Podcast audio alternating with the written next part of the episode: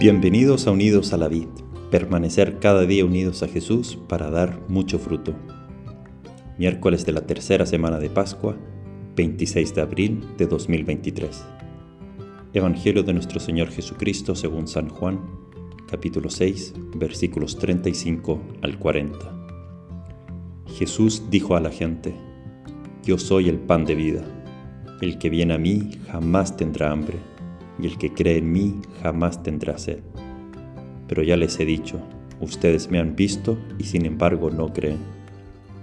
Todo lo que me da el Padre viene a mí, y al que venga a mí yo no lo rechazaré, porque he bajado del cielo no para hacer mi voluntad, sino la de aquel que me envió. La voluntad del que me ha enviado es que yo no pierda nada de lo que Él me dio, sino que lo resucite en el último día. Esta es la voluntad de mi Padre que el que vea al Hijo y cree en Él tenga vida eterna y que yo lo resucite en el último día. Palabra del Señor. Gloria a ti, Señor Jesús.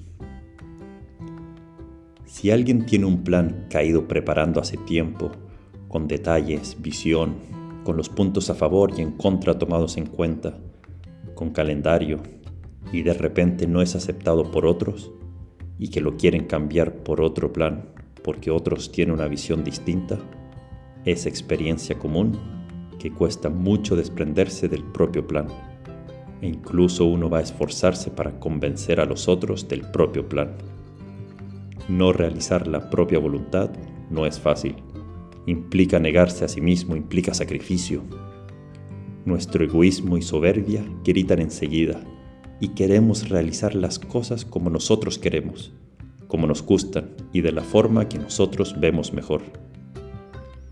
El primer pecado de la humanidad fue de soberbia. San Agustín dice que el alma se separó de Dios por soberbia. ¿Por qué Dios no me deja comer del árbol del bien y del mal? Si yo quiero, yo puedo. Además, la serpiente dijo que si comen de ese árbol serán como Dios. Por soberbios fuimos alejados de Dios, echados fuera del paraíso pero volvemos a Dios por medio de la humildad.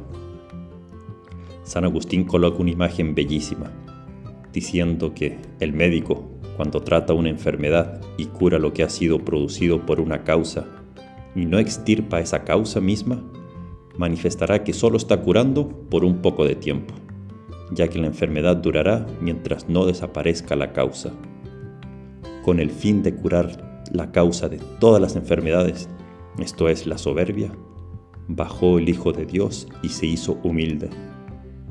¿Por qué seguimos siendo soberbios? El Hijo de Dios se ha hecho humilde por nosotros, ha bajado del trono de Dios del, donde estaba en el cielo y ha tomado nuestra carne y nos ha dicho, no he venido a hacer mi voluntad, sino la voluntad de aquel que me envió. Porque la soberbia hace su propia voluntad como ya dije, lo experimentamos enseguida cuando alguien contraría algún plan nuestro. Y la humildad, en cambio, hace la voluntad de otros, la voluntad de Dios.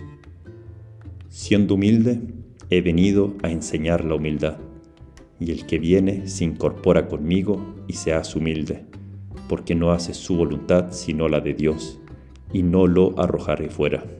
Esas son las palabras de Jesús hoy en el Evangelio porque con la humildad entramos en el corazón de Jesús, al cielo, y la humildad es vivir en la verdad. ¿Y cuál es nuestra verdad?